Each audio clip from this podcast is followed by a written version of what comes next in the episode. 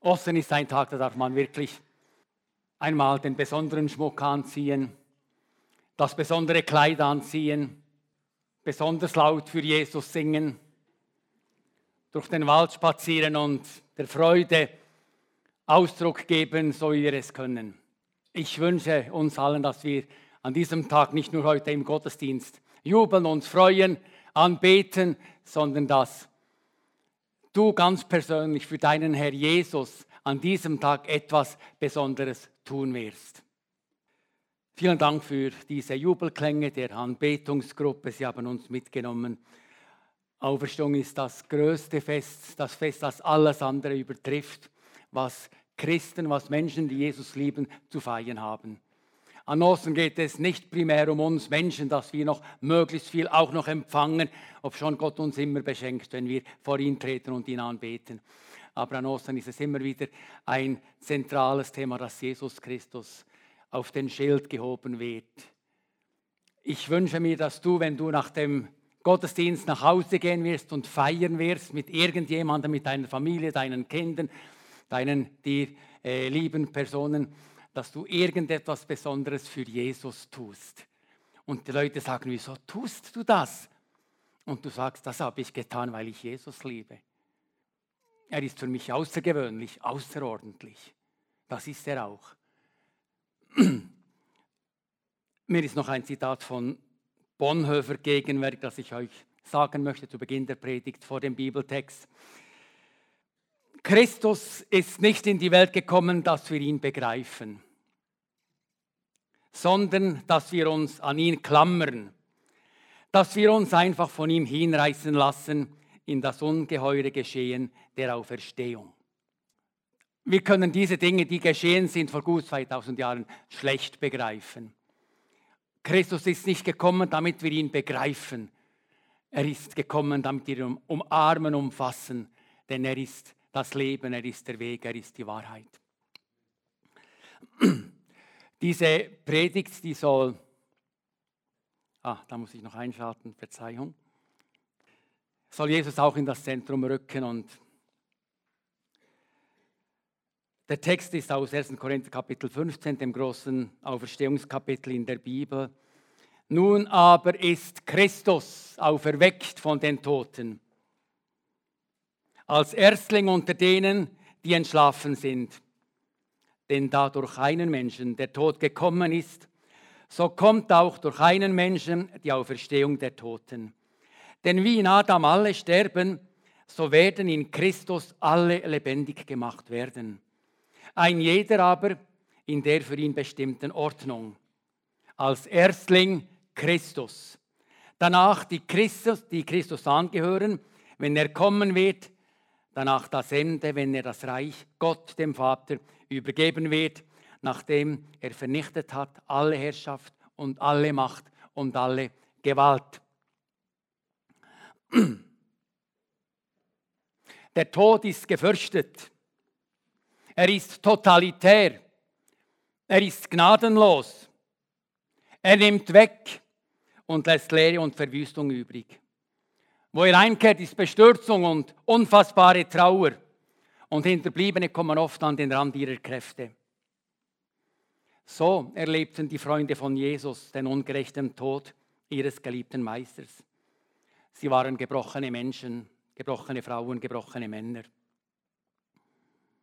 Und als nach drei Tagen plötzlich Frauen kamen und sagten, der Herr ist auferstanden, hat ihnen das nicht einmal ein müdes Lächeln abgerungen. Tod ist tot, das ist klar. Tod ist tot, das ist klar. Damit haben sich Petrus und Kompanie, seine Mitstreiter und Mitnachfolger, begonnen abzufinden, der Meister ist tot. Wir haben zwar geglaubt, aber vergeblich geglaubt. Wir haben uns so viel eingebildet und sind jetzt vor dem Scheiterhaufen von unseres Lebens. Aber dann kam das Außergewöhnliche, als Jesus mit ihnen aß, als sie die Finger in die Nägelmale legen durften, er mit ihnen sprach, begannen die Dämme zu brechen.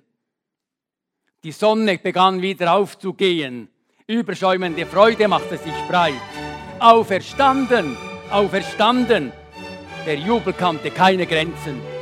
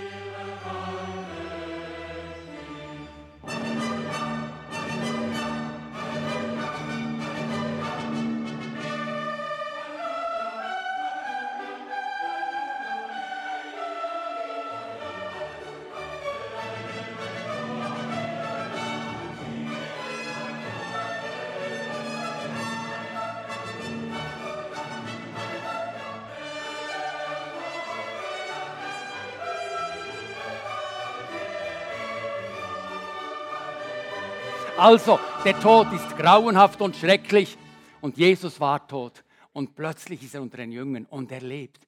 Und sie können es nicht fassen. Und jetzt kommt dieser Jubel in ihr Leben und in ihr Herz. Und jetzt wird ihr Leben völlig umgekrempelt. Aus diesen zerschlagenen Männern und Frauen, die keine Hoffnung mehr hatten, die sich auf den Weg machten, weg von Jerusalem, weg von dieser Stätte, wo sie so viel mit Jesus erlebt hatten, zurück irgendwo auf den Bauernhof, zurück in die Grube, zurück.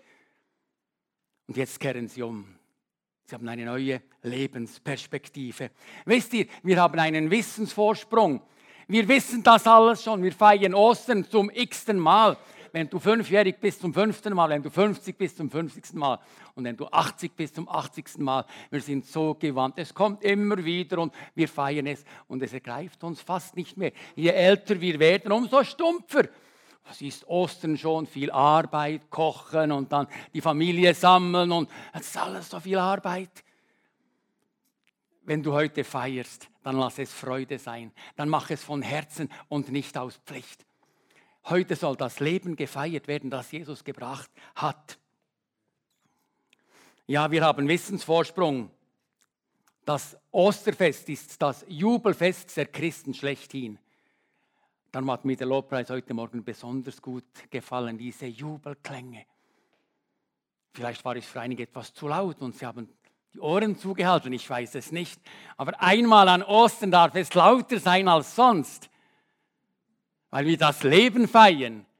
Da darf man einmal schreien und jauchzen, weil wir leben, dank Jesus Christus. Wisst ihr, wäre Jesus nicht auferstanden, es gäbe keine Erlösung. Die Auferstehung von Jesus Christus ist die zentrale Säule unseres Glaubens. Ohne Auferstehung könnten wir heute alle nach Hause gehen. Es gäbe keine Sündenvergebung. Es gäbe keine Gnade. Es gäbe keine Wiederherstellung. Wir könnten gesund sein bis zum Tod, aber wir würden sterben und wir wären nicht mehr. Darum sagt die Bibel mehrere Mal, aber Jesus Christus ist auferstanden. Er hat für unsere Sünde mit seinem Tod bezahlt. Gott hat ihn auferweckt. Er ist aufgefahren zum Himmel und sitzt heute zur Rechten Gottes. Jesus ist der lebendige Beweis, dass Gottes Gerechtigkeit Genüge getan wurde. Wäre Jesus im Grab geblieben, es gäbe keine Rechtfertigung aus Glauben. Durch Jesus ist die Trennung zwischen dir und Gott endgültig überwunden worden. Wisst ihr, die Auferstehung ist die Unterschrift Gottes, die öffentliche Anerkennung der Rettungstat von Jesus Christus. Seine Arbeit, die Arbeit von Jesus, die er am Kreuz getan hat, findet Anerkennung bei Gott.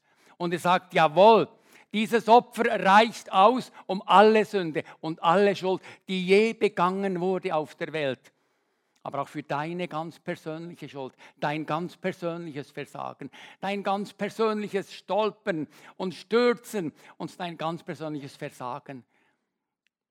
Dem wurde durch Jesus Christus Genüge getan. Die Tür zu Gott ist offen für alle Menschen. Es muss niemand vor der Türe bleiben. Alle haben Zutritt zu Gott durch den Glauben an Jesus Christus. Die Auferstehung und das leere Kreuz sind das Markenzeichen der Menschen, die an Jesus glauben. Unser Herr ist nicht am Kreuz geblieben, er ist auferstanden. Die Auferstehung bezeugt die Allmacht Gottes. Er allein konnte den Siegeszug des Todes stoppen, welcher begann durch den Fall des Menschen, durch uns Menschen. Der Schöpfer des Lebens, Gott hat Macht über Leben und Tod. Das ist die Botschaft von Osten. Gott kann aus dem Tod ins Leben zurückrufen. Die Auferstehung ist die Voraussetzung für die Auferstehung der Glaubenden. Jesus ist der Erste unter den Auferstandenen. Er ist der Wegbereiter ins Leben. Er ist das Haupt und wie bei einer Geburt in der Regel zuerst der Kopf kommt und dann der Leib, so sagt die Bibel, ist auch Jesus als Erster auferstanden von den Toten. Und sie sagt dann logischerweise, wie bei der Geburt, nach dem Kopf wird auch der Leib durchdringen zum Leben. Der Leib, das sind wir die Gemeinde.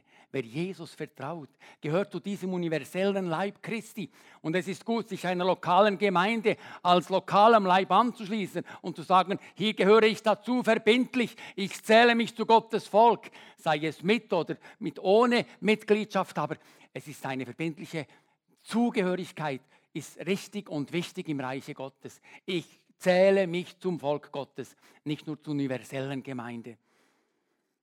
Jesus ist jetzt im Himmel sitzend zur Rechten.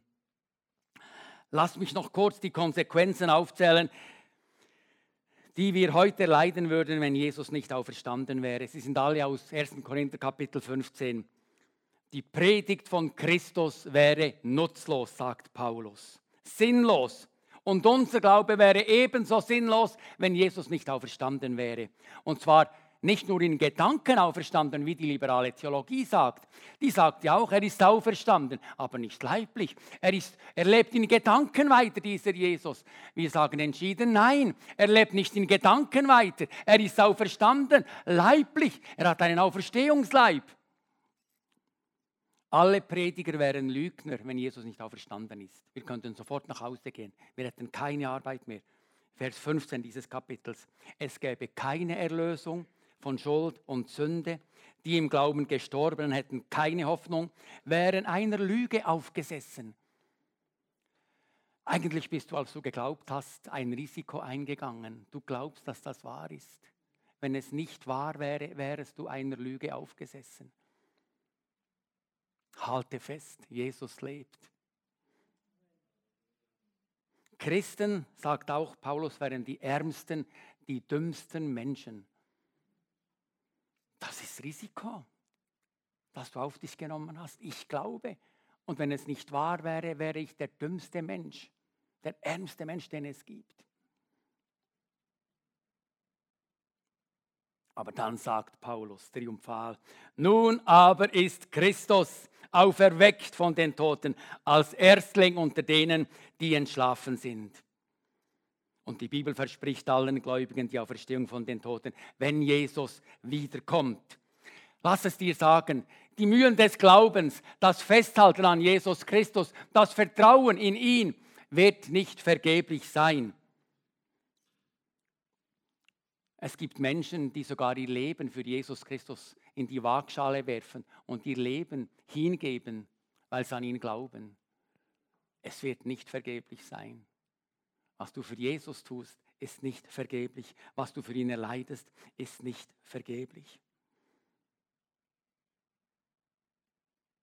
Ich möchte doch noch doch ganz kurz auch diese unangenehme und unbequeme Tatsache sagen, was auch wieder einmal gesagt werden muss, was uns schmerzt und uns Sorge bereitet. Und darum machen wir Live-Kurse unter anderem oder gehen auf die Straße. Wer Jesus nicht vertraut, wer nicht an seinen Tod und seine Auferstehung glaubt, wird nicht teilhaben an der Auferstehung der Toten. Das sagt die Bibel sonnenklar. Und nicht nur einmal und nicht nur irgendwo so verdeckt. Jesus repetiert es mehr als alle anderen Propheten es gesagt haben. Wer nichts glaubt, wird auch auferweckt werden, aber erst ganz am Schluss. Und die Bibel sagt, er wird zum Gericht auferweckt werden. Zum Gericht. Und darum lädt die Bibel ein, heute, so ihr seine Stimme höret, verstocket eure Herzen nicht, sondern öffnet sie Jesus Christus. Glaubt an ihn und vertraut ihm, weil er am Kreuz von Golgatha alles getan hat, damit du und damit dich gerettet werden dürfen. Ich werde noch öfters vom Tod sprechen heute, wobei die Zeit natürlich bemessen ist, aber Christen drücken ihren Glauben auch im Tod aus. Manchmal bin ich etwas bedrückt, um nicht zu sagen wütend, wenn an Beerdigungen nichts von Jesus Christus gesagt wird. Nichts über das Leben dieses Mannes oder dieser Frau und was dir Jesus bedeutet hat. Aber die ersten Christen begannen, wenn sie einen geliebten Mann, eine geliebte Frau zu Grabe trugen, dann begannen sie einen Kranz niederzulegen. Und dieser Kranz war nicht der Totenkranz, der Leichenkranz auf Nimmerwiedersehen, sondern es war ein Symbol für den Siegeskranz, von dem Paulus spricht. Er sagt einmal, sein Ende, sein Leben kommt zu einem Ende. Er spürt, in Bälde wird sein Leben ausgegossen werden. Er wird durch den Kaiser von Rom verurteilt werden und man nimmt an, dass er dann enthauptet wurde. Und er sagt, ich weiß aber, er war damals im Gefängnis bereits. Und er sagt, aber ich weiß, mir ist der Siegeskranz beiseite gelebt. Ich werde gekrönt werden. Wenn ich mein Leben hier auf dieser Welt auch aushauche, wird nicht fertig sein, sondern ich werde durchdringen vom Tod zum Leben. Und Jesus wird mich krönen, weil ich ihm treu geblieben bin während meines ganzen Lebens.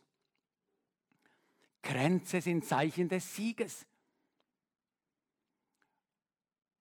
Und darum schenkt die Pfimitun oder richtet es die tun für jede Abdankung von Menschen in ihrer Gemeinde, dass sie einen Kranz bekommen.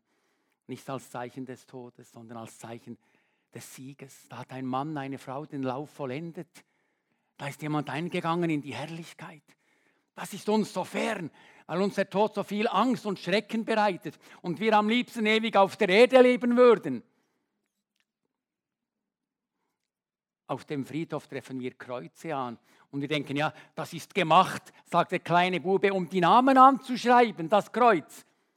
Nein, das Kreuz ist nicht, um die Namen anzuschreiben. Leider ist es heute nur noch das Namensschild, weil die meisten Menschen nichts mit dem Kreuz am Hut haben. Aber Christen haben viel, alles mit dem Kreuz am Hut.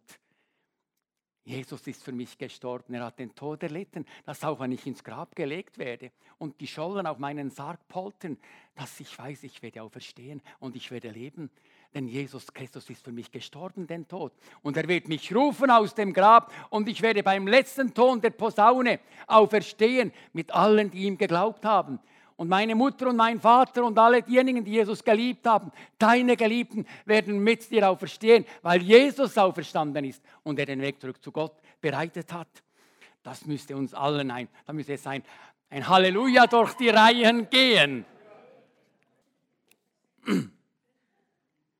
Ja, Kreuz und Kranz drücken aus, da liegt eine Begnadete, ein Begnadeter. Aber heute kann man nicht mehr darauf gehen, weil das alle auf den Gräben haben. Wobei sich viele gar nicht mehr richtig begraben lassen, nur noch im Verborgenen irgendwo verstecken und in eine, einen Kasten hinein und man soll nichts von mir sehen. Christen stehen zu ihrem Tod, sie schämen sich nicht, sie lassen sich begraben, wie es sich gehört. Sie lassen ein Kreuz aufrichten, weil sie sagen, Jesus hat für mich den Preis bezahlt. Es tut mir immer leid, wenn Christen auch beginnen, den Tod so zu verdrängen. Jesus hat ihn besiegt, er muss nicht mehr verdrängt werden. Und wenn wir sterben, werden wir auferstehen. Glauben wir das? Ja, er ist auferstanden, Jesus. Er hat den Tod überwunden. Da ist eine Dynamik und eine Kraft drin. Und wenn wir Bibeltexte lesen würden, die besagen, wie die Erde erzitterte, wir haben es gehört, wie nach dem Tod von Jesus Christus Gräber sich aufgetan haben, bereits nach dem Tod vor der Auferstehung. Das sind Tote in Jerusalem ihren Eltern und ihren, ihren Familien erschienen. Und die Leute waren, sie wussten nicht, was ist passiert. Schon dort, das Leben ist durchgedrungen, unmittelbar nach dem Tod, sogar noch vor der Auferstehung. Und das große Halleluja von, von Händel drückt das auf eine geniale Art und Weise aus. Der Herr regiert. Und dann dieser Chor, der das Halleluja singt, das müssten wir alle heute noch mit anhören einmal. Wenn ihr es habt, eine CD, dann legt sie auf heute. Oder wenn ihr das Internet habt, dann hört es ab dem Internet. Ich möchte etwas auch über die praktische Bedeutung der Auferstehung sagen. Es ist gut, dass wir das alles wissen, aber die Auferstehung, die muss morgen und übermorgen in meinem Leben ihren Niederschlag finden. Wir sind keine grauen Mäuse, wir Christen. Wir haben einen auferstandenen Herrn und wir gehen dem Leben entgegen. Und manchmal tut es mir auch leid, wenn wir Christen so farblos und kantenlos sind, so schnell beleidigt, so schnell betrübt, so schnell irgendwo verletzt. Unser Herr lebt, ist auferstanden. Die großen Dinge des Lebens hat Jesus Christus bereits erledigt. Was wir tun, das sind nur noch kleine Peanuts letztlich. Aber wir sehen es nicht ganz so. Wir leben und das Ich ist auch da und will sich ausdrücken und will seinen Platz einnehmen. Nein, die Auferstehung muss sich im Leben ausdrücken, noch viel mehr, als es bis jetzt tut. Und Du tust Jesus Ehre an, wenn sich in deinem Leben ausdrückt, dass du auf den auferstandenen Jesus Christus glaubst, dass dein Jesus lebt und mit dir unterwegs ist.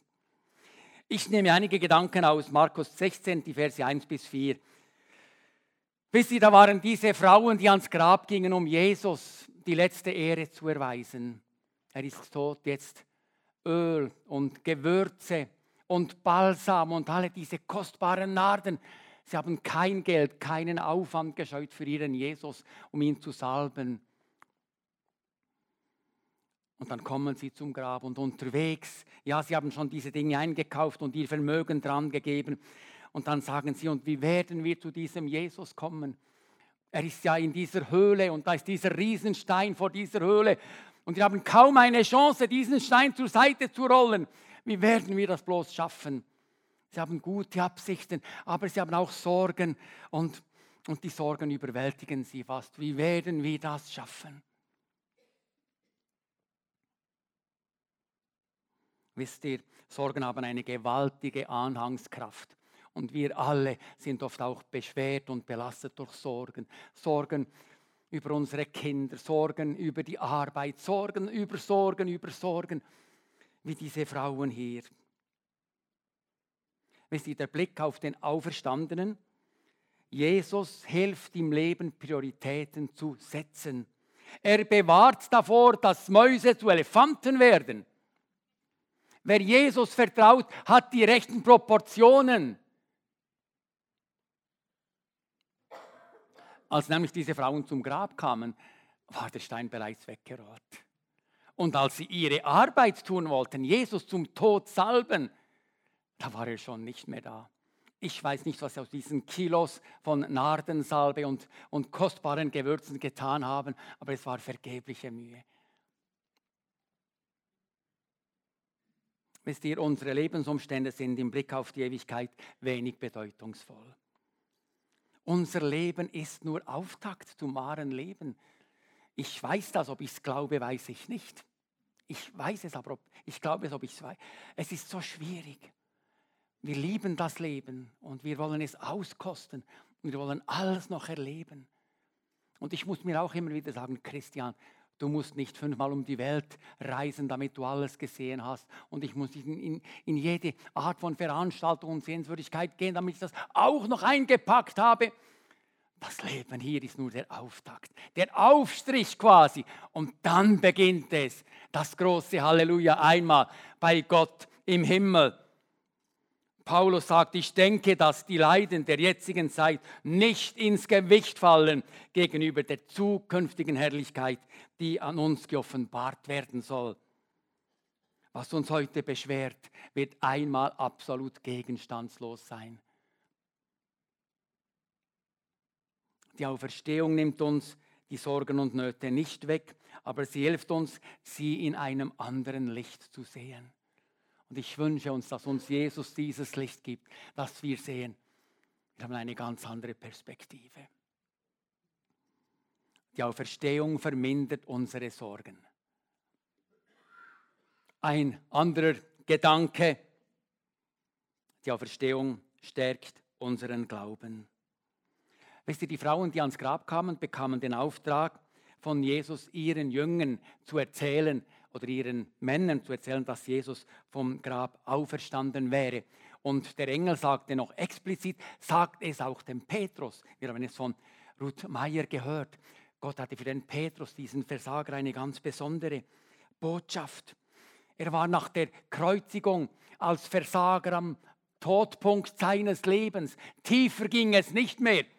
Es gab auch keine Möglichkeit mehr, die Sachen wieder gut zu machen. Solange die Menschen leben, können wir die Sachen gut machen. Und ich rate dir an, aufgrund dieses Petrus, wenn du spürst, dass deine Beziehung zu Menschen nicht stimmt, dann mach es gut, solange du lebst. Sag, es tut mir leid, ich habe nicht richtig gehandelt. Und wenn es massiv ist und grob ist, verberge es nicht, bekenne es und bekenne es vor allem Jesus. Denn einmal tot wird es keine Möglichkeit mehr zum Bekenntnis geben. Petrus war hier am absoluten Todpunkt seines Lebens angekommen. Seine Beziehung zu Jesus hatte gewaltig gelitten. Sie war zerschellt, zerschmettert an diesem Tod. Das konnte er nicht ertragen. Er sah für sich keine Hoffnung mehr. Zwar hat der Judas sich das Leben genommen, aber vielleicht dachte er, ich hätte besser auch getan wie Judas. Was hat mein Leben noch für einen Sinn, nachdem ich derart versagt habe? Aber Jesus vergisst ihn nicht und sagt, sagt es auch dem Petrus. Wisst ihr, die Auferstehung eröffnet den Weg zurück ins Leben. Wenn du in deinem Leben in eine Sackgasse gerannt bist und nicht mehr weiter weißt und sagst, da gibt es keinen Ausweg mehr, das ist Sackgasse, das ist Endbahnhof, mein Leben ist zu Schrott gefahren, wie das Petrus gemacht hatte weil Jesus auferstanden ist, gibt es immer einen Weg zurück ins Leben. Und aus diesem Petrus wurde dann diese gewaltige Säule, dieser Apostel des Glaubens, von dem wir immer wieder in der Bibel lesen. Das darf in deinem Leben so werden. Weil Jesus den Tod besiegt hat, gibt es kein Problem in unserem Leben, mit dem er, unser Jesus, nicht fertig werden könnte. Darum lieben wir diesen Jesus. Darum hangen wir ihm an. Wenn andere Menschen sagen, wir sind Narren, sagen wir, wir können es nicht begreifen, aber wir klammern uns an diesen Jesus. Das ist oft meine Lebensdevise, wenn ich nicht begreife und ich begreife vieles nicht, auch in der Bibel nicht, auch im Leben nicht. Ich begreife nicht, was in Syrien passiert, im Irak passiert, in Somalia passiert. Ich begreife es nicht. Und ich denke, Gott, komm und schaffe Recht. Gott wird mit all diesen Umständen fertig werden. Wenn wir im Alltag mit der Gegenwart Jesu rechnen, mit seiner Auferstehungskraft, verändert das unser Leben entscheidend. Und es ist gut, dass wir Ostern jedes Jahr feiern, weil wir so schnell vergessen. Es ist möglich, dass ich bereits morgen mich in Sorge und Angst quäle und frage, wie werde ich das tun? Was für eine Kurzsichtigkeit, was für eine Glaubensschwäche. Und sie widerfährt uns allen. Darum gehen wir jeden Sonntag in den Gottesdienst, damit wir in der Predigt hören, Jesus ist auferstanden, er lebt. Damit wir die Lieder singen von Jesus, damit ich am Montag diese Lieder in meinem Herzen und in meinem Kopf weiter summe und singe und sie mir in Erinnerung komme, kommen. Ich brauche das. Wenn ich das nicht habe, dann vertrocknet mein Glaube und meine Jesus-Beziehung. So elementar ist das. Gottesdienst ist kein Luxus. Es ist eine Notwendigkeit für mich, weil ich sonst den Auferstandenen vergessen könnte.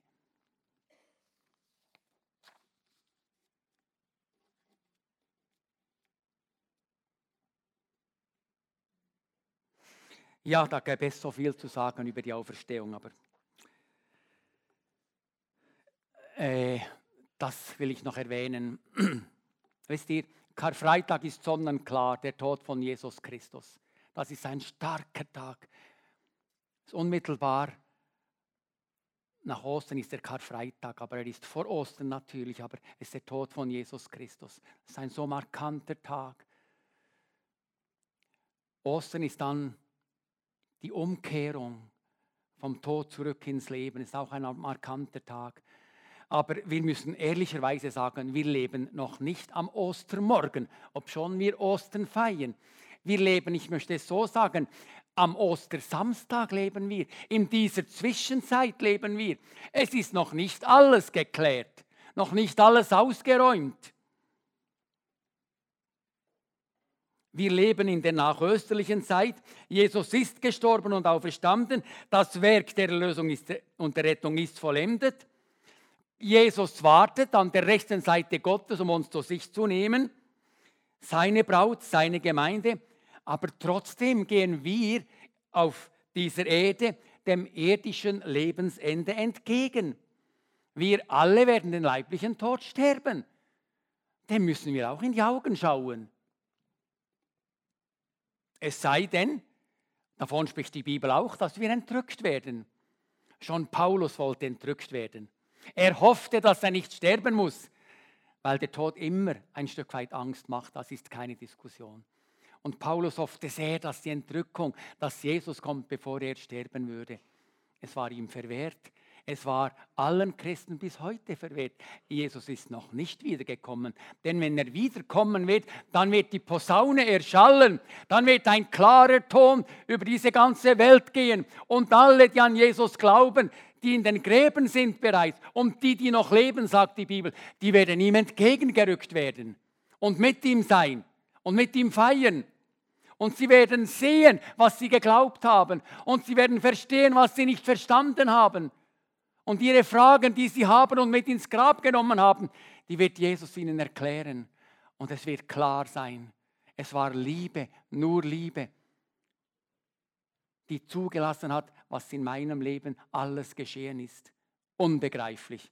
Ich kann mich nur an Jesus klammern. Begreifen kann ich das nicht. Also wir leben zwischen Karfreitag und Ostern. Der Tod ist immer noch mit uns, obwohl er von Jesus entmachtet wurde. Der Tod wurde entmachtet durch den Tod und die Auferstehung, aber noch nicht vernichtet, sagt die Bibel. Der endgültige Sieg über den Tod liegt noch in der Zukunft. Er wird als letzter Feind vernichtet werden, sagt die Bibel ganz klar. Besiegt ist er, aber noch nicht vernichtet. Unser persönliches Ostern Unsere persönliche Auferstehung liegt noch in der Zukunft. Im Angesicht des Todes mag uns Zittern und Entsetzen ergreifen, aber alles Leid der Welt kann die Auferstehungshoffnung nicht auslöschen. Lasst uns im Glauben an Jesus Christus festhalten. Wir wollen bereit sein, wenn der Ostermorgen anbrechen wird ihm mit Freude entgegengehen. Wisst ihr, Osten kommt aus dem Altdeutschen und heißt Morgenröte. Der Tag beginnt. Osten ist Neubeginn. Mit der Auferstehung von Jesus hat eine neue Zeit begonnen, die Zeit der Gnade.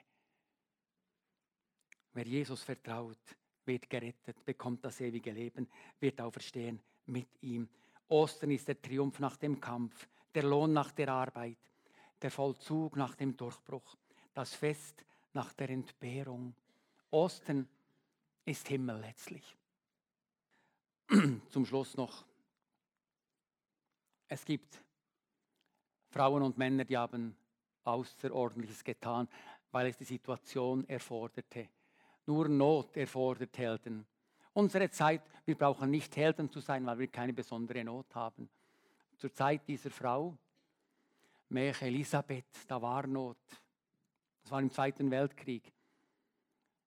Sie war Priorin in einem Kloster in Lyon. Mit 23 ist sie eingetreten, hat ihr Leben Gott und Jesus geweiht und gesagt, ich bin für ihn da.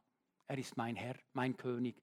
Diese, diese, dieses Prälude, dieses Vorspiel, bevor das echte Leben beginnt, das war ja ich Jesus. Sie haben in ihrem Kloster Männer und Frauen der Widerstandsbewegung aufgenommen, die in Frankreich gegen das Hitlerregime gekämpft haben. 1944 ist ihre geheime Mission aufgeflogen. Sie wurde gefangen genommen, kam ins Kloster, äh, sorry, nicht ins Kloster, in das Gegenteil, in das KZ Ravensbrück. Man, man nannte sie unterdessen Mutter Elisabeth, die Seele von Ravensbrück, weil sie unzählige Frauen in diesem Konzentrationslager als Selbstgefangene aufgerichtet hat.